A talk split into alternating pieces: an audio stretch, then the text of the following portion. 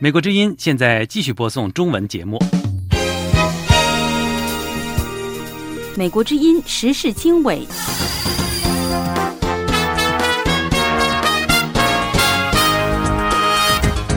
各位听众朋友，大家好，欢迎收听美国之音的时事经纬节目，我是宇宙，从美国首都华盛顿向您播音。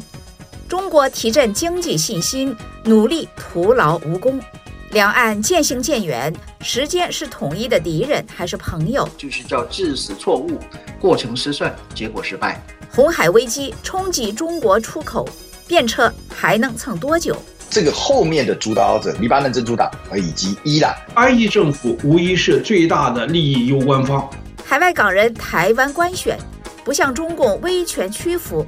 我们要有一个长长城，把台北围起来，然后那一块就是香港人的打烂沙拉。美国之音时事经纬，更多新闻内容，欢迎收听。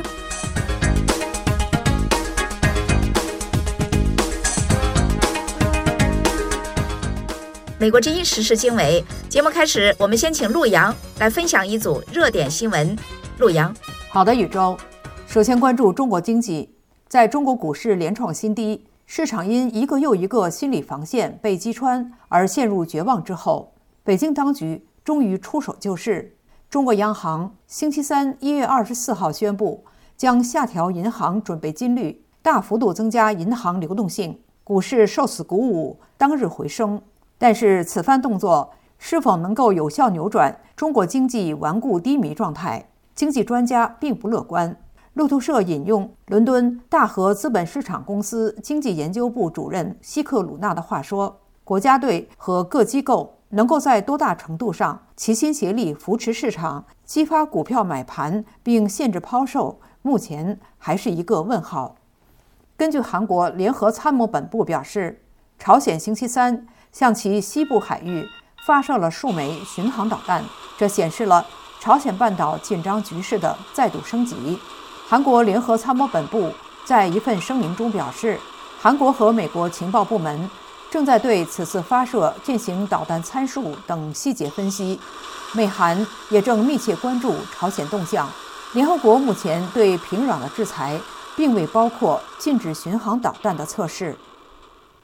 欧盟委员会计划星期三公布对外国投资进行严格审查的方案，加强对中国等竞争对手的出口和技术外流的协调控制，抵制来自外部竞争对手，尤其是中国的胁迫，以确保欧盟的经济安全。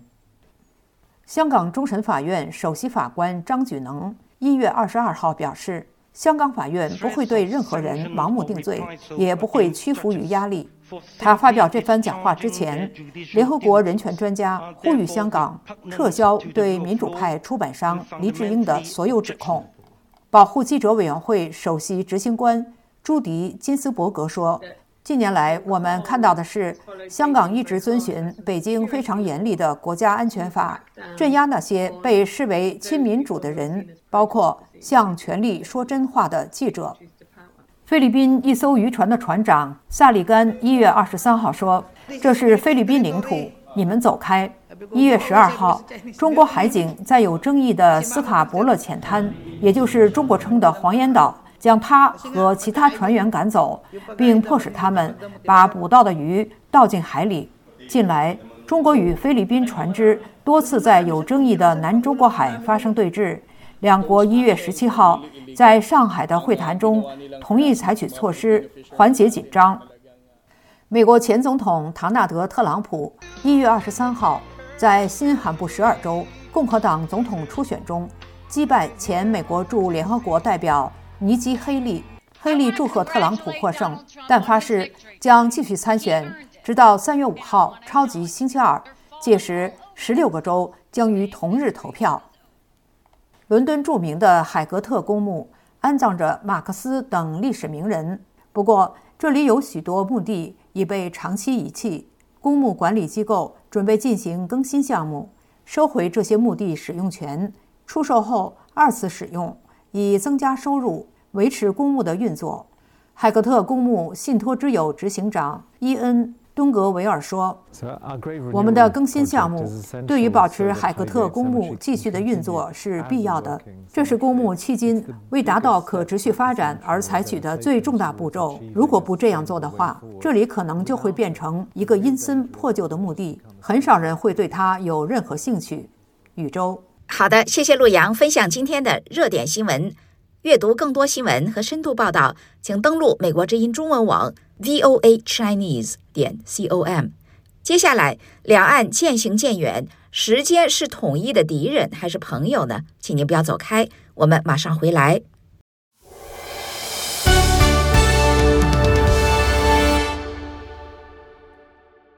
美国之音时事经纬：北京在台湾大选后重提统战大业。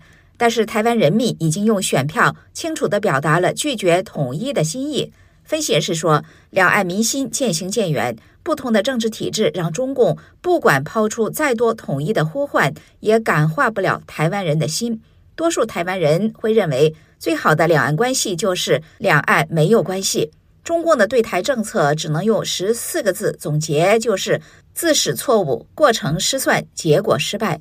下面我们请志远分享美国之音在台北的特约记者陈云的报道。志远，陈云的报道说，台湾2024总统大选落幕后，中国国台办1月17号举行今年首场例行记者会，重申中国领导人习近平强调，祖国统一是历史必然。台湾政治大学国际关系研究中心资深研究员宋国成在接受美国之音采访时表示。习近平所抱持的统战理论对台湾人来讲毫无说服力，甚至直接用选票否决了这套想法。两岸关系不仅是渐行渐远，而且多数台湾人会认为，最好的两岸关系就是两岸没有关系。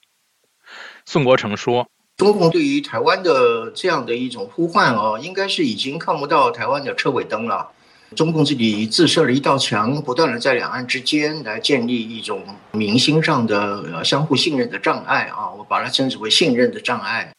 然而，中国从官方宣传到民间言论，包括智库对台湾的观察，至少从表面上看，在相当程度上显示了中国对台湾民心的认知与了解的距离有多遥远，中国人有多么不懂台湾人的心。今年六十岁、从事海洋工作的台湾陈先生在接受美国之音采访时表示：“中国学者的评论显示，中国人完全不了解台湾人在想什么。如果台湾人依赖、疑虑、疑美，又怎么会让赖清德当选呢？如果民众对亲美抗中有疑虑，又怎么会让最直面抗中的民进党连续执政？”今年二十一岁的大学生艾米丽也对美国之音说。中国智库的观察距离台湾的民心很远，台湾有反战，但是没有去中国化。他说他一点都不想被中共统一，也不相信什么一国两制。香港就是最好的案例，不会让人相信中共的话。艾美丽说：“我们没有办法再回去封闭的政体。说实在的，除非他们变开放来迎合我们台湾，可我觉得几率很低。”台湾政治大学国际关系研究中心资深研究员宋国成说：“所以这个一路走来，我认为中共的对台政策呢，我十二个字加以总结吧，就是叫致死错误，过程失算，结果失败。”台湾东海大学政治系教授邱诗怡在接受美国之音采访时表示：“中共应该要去思考一个问题：为什么全世界都那么讨厌你？”他表示，台湾再一次用选票证明，台湾民众其实对于中国。也有很强的警戒心。他说：“中共哦，不要妄想任何的选举结果会对他有利的。今天我讲句很客观的，even 国民党当选，台湾人还是很讨厌共产党。”台湾的年长者说：“两岸的分歧已经几乎不可能回过头去走统一的那条路。”台湾的年轻人说：“时间越久，台湾新的世代越不会想跟中国统一，越觉得两岸是分开独立的国家。”那么，时间到底是两岸统一的敌人还是朋友？这一次的台湾选举似乎给出了答案。宇宙，好，谢谢志远分享美国之音驻台北特约记者陈云的报道。两岸渐行渐远，时间是统一的敌人还是朋友呢？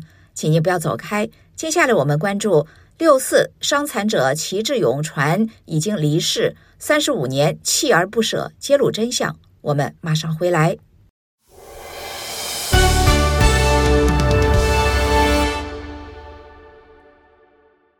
美国之音时事经纬。据了解，在参与1989年天安门民主运动期间受枪伤致残的齐志勇，近日在北京去世。但是有关消息还没有获得家属的证实。齐志勇身患多种疾病，加上受到当局打压，晚年生活拮据。但是他对于三十多年前到天安门广场声援学生一直无怨无悔。下面是陆阳分享美国之音驻香港特约记者高峰的报道。陆阳。好的，宇宙高峰的报道说，齐志勇去世的消息由北京多名持不同政见人士通过社媒披露。他的好友北京家庭教会长老徐永海接受美国之音采访的时候表示，五个月前他曾经到北京一家医院探望齐志勇，当时已经觉察到齐志勇健康状况恶化。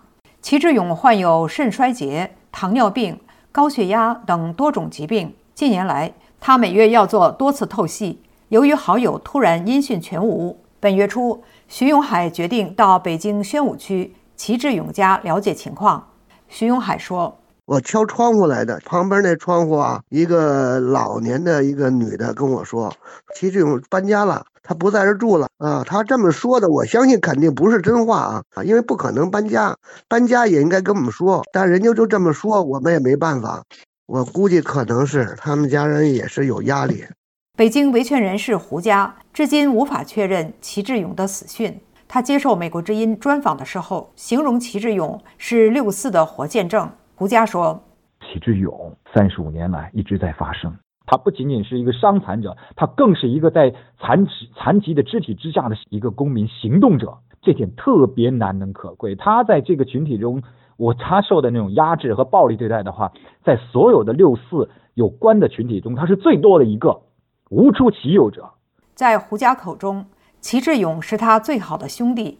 胡佳说：“你如果看到过齐哥年轻时候的照片，你就知道了，他非常的帅，而且他其实挺注重形象的。那么那时候他得多意气风发呀，但是中了那一枪以后，改变了他所有啊，他成了一个残疾人，走路只能拄双拐的残疾人。”一九八九年六月四号凌晨，当时是北京一家建筑公司工人的齐志勇到天安门广场声援学生，撤离途中遭戒严部队枪击，双腿中弹，左腿高位截肢。胡佳强调，齐志勇对于当年的选择从未感到后悔。八九学院领袖王丹与齐志勇认识超过三十年，王丹认为齐志勇晚年生活拮据。与当局拒绝为他受伤致残提供赔偿有关，王丹说：“ 完全没有。他最生气的，他多次去找北京市的上访单位去上访，告的就是这个，就是他作为一个伤残人士拿不到任何呃政府应该给伤残人士的那些福利，因为理由就是说他这是暴徒啊，是政治问题，所以不符合就是发放伤伤残福利的条件。”二零一三年，齐志勇的女儿齐齐。在人道救援组织的协助下来到美国，王丹说：“齐志勇最放心不下的就是这个女儿。”据了解，齐志勇曾多次争取到美国和女儿团聚，却未能获得美国发出签证。维权人士胡佳促请中国当局允许齐志勇的妻子去美国，完成齐志勇的遗愿。宇宙，好，谢谢鲁阳分享美国之音驻香港特约记者高峰的报道。六四伤残者齐志勇传已经离世，三十五年锲而不舍揭露真相。我们马上回来关注红海危机冲击中国出口，便车还能蹭多久？请您不要走开。八九年的夏天之前，茉莉花是个三十五岁的妈妈，是名地方院校的高校教师。我是完全对政治没有兴趣的，我觉得。改革开放以后，一切都很好了，只要自己努力了。一通电话改变了他的小确幸生活。好，然后我放下电话，就碰见两个我的学生，一个姓周，一个姓黄，他们也在打电话，他们给北京打电话，他们北京打电话说，他们说他们要到北京去自焚，要用我们的生命去殉民主事业，就下死了。我当时吓坏了啊！那结结巴巴的说：“那不能去，你们父母怎么办？”那呃，他们根本就不听。他们就走了。为了学生的安危，茉莉花一同登上了北上的火车，也将他推向了一趟待发的命运列车。欢迎收听美国之音出品的播客节目《岳阳电话》，我是武阳。美国之音时事经纬以美英为首的繁荣卫士行动对也门胡塞武装展开新一轮打击。自从去年十月以哈战争爆发以来，胡塞武装持续袭击红海国际商船。红海水道几乎陷入瘫痪。中国近日也罕见地批评了胡塞武装，但是仍然没有采取实质的行动。中国连续多年位居红海苏伊士运河的最大客户位置，如果红海局势持续恶化，中国可能成为最大输家之一。台湾中华亚太经营交流协会王志胜博士告诉美国之音：“呃，我想回到武装的这个呃，在这个也门啊，它长期以来在分裂的状况之下，它其实是内部的一个武装组织。从一九九零年南北也门统一以来，哦，它就占据着也门的西北部。那这个呃，主要是也门内部的什叶教派的。”这样子的一个呃为主的这样子一个激进组织哦，那呃在这个南北也门的统一之后，在历经了呃二零一一年的阿拉伯之春之后，呃胡塞武装组织它进一步的壮大，呃成为一个呃也门现在内部被认为是所谓的这种呃国内的这个呃斗但动荡当中哦最重要的是一支的武装力量，等于变相的占据或者是。呃，这个主导了也门国内政治，但是由于他被认定在国际社会上被认定是所谓的叛乱组织，甚至他长期以来，刚刚我也提到了他跟这个什叶教派的关系，所以长期以来被认为跟伊朗、跟黎巴嫩的真主党有密切的关系，所以呃，在国际社会中长呃长期以来也被他认为是恐怖主义的组织，直到二零二一年哦，美国。才去这个解除了他恐怖主义组织的名义，但是又因为这一次的红海危机，胡塞武装在这个今年一月份，也就是前两个礼拜的时候，又重新被拜登政府讲的一个恐怖组织哦，他是来声援这个哈马斯，声援巴勒斯坦，可是实际上这个后面的主导者恐怕是刚刚我所提到的后面的黎巴嫩真主党以及伊朗。来做一个局部战争的提供，借由在红海危机的升呃危机的跟升高哦，来借此来牵制美国及西方在以哈冲突当中对以色列的援助和这个呃呃呃胡塞组织啊，它就成为了在这个大国博弈当中最重要的一个被拿来作为局部战争跟要挟的一个工具。而红海具有怎样的战略重要性呢？谁是最大的经济攸关方呢？加拿大女王大学历史系兼职助理教授赖小刚博士对美国之音说：“好，红海是进入苏伊士运河的必经之路，是联系东亚、中东与欧洲、北美东海岸的交通要冲。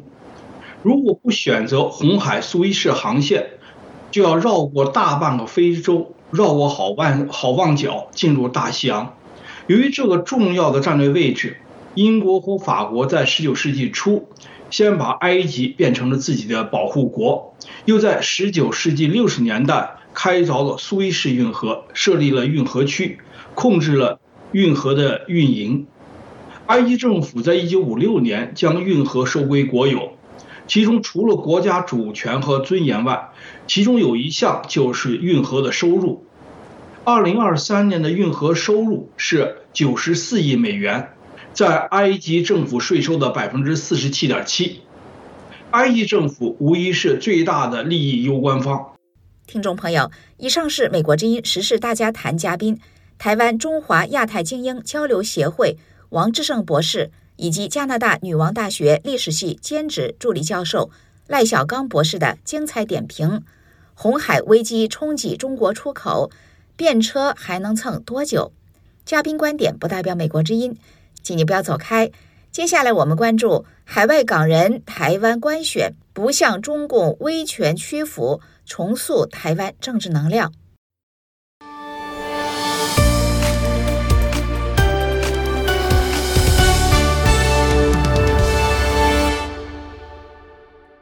美国之音时事经纬：台湾总统选举后，来自美、英、日等国的香港人在台北办起了围炉。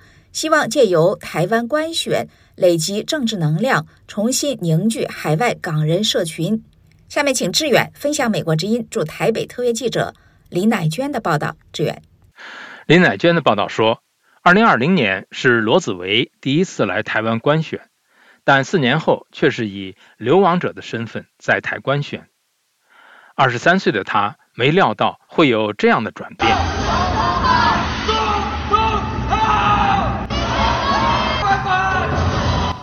现在已是台湾经济民主联合智库副研究员的罗子维表示，保留香港身份认同和将香港变回民主化是海外港人两大共同的目标。首先要积极与当地的政治合作、公民社会建立关系，和在地社群共享资源，包括通过非政府组织和政党工作，促进沟通渠道，呼吁美英等民主国家政府。建立移民或难民政策，并制裁中国，削弱其力量。罗子维对美国之音说：“要取一个平衡呢，因为我们不可能成为那种自绝于世界的移民社群，我们不会就是我们要有一个长长城把台北围起来，然后那一块就是香港人的打烂沙拉。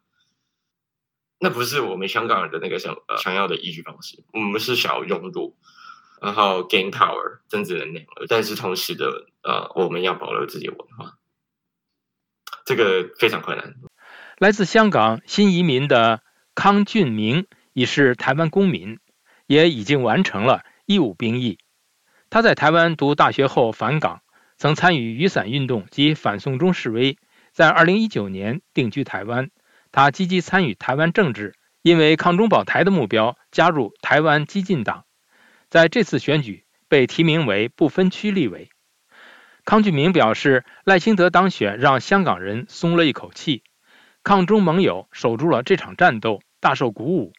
然而，中国持续透过社群媒体文化宣传，如今在台湾随处可见的中国食物和 KTV 排行榜，都展现中国对台湾认知作战非常成功。他对美国之音说：“呃，中国的虚假的形象一直在。”建立起来的时候，所谓天然毒，其实并不是不可以，呃，靠着这些像抖音等等的工具来改变，因为文化，因为这些比较软性的入侵，其实是非常需要被正视的一个问题。曾任香港区议员的叶锦龙，在二零二零年因反送中遭港府起诉，限制离境，直至二零二二年以工作签证身份移居日本东京。现在是日本香港民主联盟发言人叶锦龙认为，日本政府较不倾向积极声援香港，港人要在海外扩大影响力，需要串联民间力量来影响公共部门。叶锦龙对美国之音说。维吾尔的呃团体，呃，视障人的团体，啊，我们都会呃，就是跟他们紧密的合作，向政府或者是施压，呃，跟去向呃国会议员去申诉，还有就是说一块去办活动，去展示我们作为被打打赢权的一地区呃的一个团结。在伦敦的在英港人组织 Vote for Hong Kong 二零二四筹委会委员刘嘉文是香港。末代区议员，他因被港府通缉远走英国，回港遥遥无期。在英国开始新生活的刘嘉文，目标是凝聚约二十万在英港人的能量，把香港议题带入英国大选，影响候选人或国会议员。刘嘉文告诉美国之音。还在香港的人，很多人其实都在找那个狭缝，在希望在做点什么。作为那个海外港人这个身份去赋权以外，就是希望可以帮到香港的香港人嘛。所以，嗯，其实，在过去一年也有很多跨区域的合作。我有在做文化的 campaign，也有在做政治的 campaign，也有在做游说，就是能力可及的地方都。尽量的把我我们香港流散群体的那一套 narrative 讲出去，就是希望不要太被中国的声音魔盖过。宇宙，好，谢谢志远分享美国之音驻台北特约记者李乃娟的报道。海外港人台湾官选，不向中共威权屈服，重塑香港政治能量。马上回来。节目最后，我们将分享美国之音美国热搜节目主持人齐笑天的报道：中国国家统计局找到了解决失业率的办法吗？马上回来。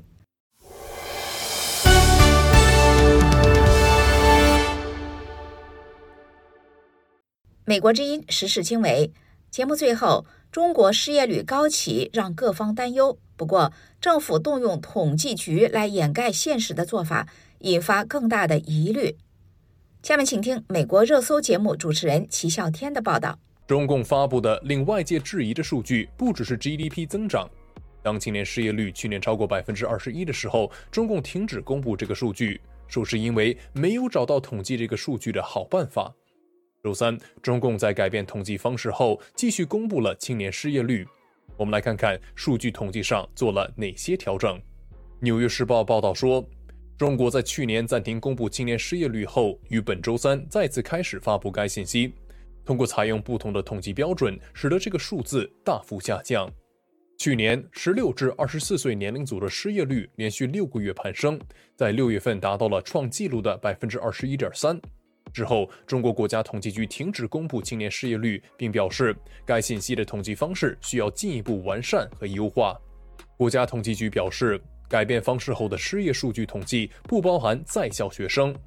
按这个方法计算，去年十二月份的十六至二十四岁年龄组的失业率是百分之十四点九。国家统计局局长康毅在新闻发布会上表示，新方法将寻找坚持工作的在校生与毕业后寻找全职工作的年轻人区分开来，能更精准监测青年就业失业情况。他指出，毕业生需要找工作，但在校生的主要任务是学习，而不是兼职工作。家住广东湛江的独立人口统计学家何亚夫说：“他认为改变统计方法帮助降低了失业率数字，但他认为失业年轻人的数量与以前一样。”中国国家统计局表示，失业率统计的另一个变化是将追踪一个新年龄组的就业情况。中国从现在起将每月发布二十五至二十九岁劳动力失业率。这个年龄组以前被归在二十五至五十九岁的更大范围人群中。统计局表示，有必要做这个改变，因为越来越多的年轻人在进入就业市场前会去读研究生。统计局发布了去年十二月份二十五至二十九岁年龄组的失业率，该数字是百分之六点一。中国政策制定者面临的部分挑战是，越来越多的大学毕业生正在进入就业市场。据官方通讯社新华社报道，二零二四年的大学应届毕业生人数预计将增长近百分之二，达到创纪录的一千一百七十九万人，是二零零四年大学应届毕业生人数的四倍多。许多中国年轻人仍很难找到工作，因为与过去的快速增长相比，目前的整体经济低迷。与此同时，政府打击了曾经充满活力的行业，包括在线教育、高技术和房地产等。这些行业曾为大量年轻人提供就业。结果，许多受过高等教育的中国年轻人面临着一种现实：他们得不到想要的工作，但从小他们就被告知，受教育将为他们提供过上更好生活的机会。国家统计局局长康毅承认，今年的就业形势总的判断是压力依然存在。他说，今年退出劳动力市场的人数将高于进入劳动力市场的人数，这也是为寻找工作的人们提供了更多就业空间。二零二四年，习近平抓经济的总纲领就是畅想中国经济光明论，而畅想经济光明论的重要工具就是国家统计局。二零一六年二月十九日，习近平视察中央电视台时，大屏幕上赫然写着“央视信党，绝对忠诚，请您检阅”。下次习近平视察国家统计局时，是否可以打出“数据性党，绝对忠诚，任意打扮”的欢迎横幅呢？听众朋友，以上是美国之音美国热搜节目主持人齐笑天的报道。中国国家统计局找到了解决失业率的办法吗？阅读更多新闻和深度报道，请登录美国之音中文网 www 点 voa chinese 点 com。各位听众朋友，今天的时事经纬节目到这里就跟您说再会了。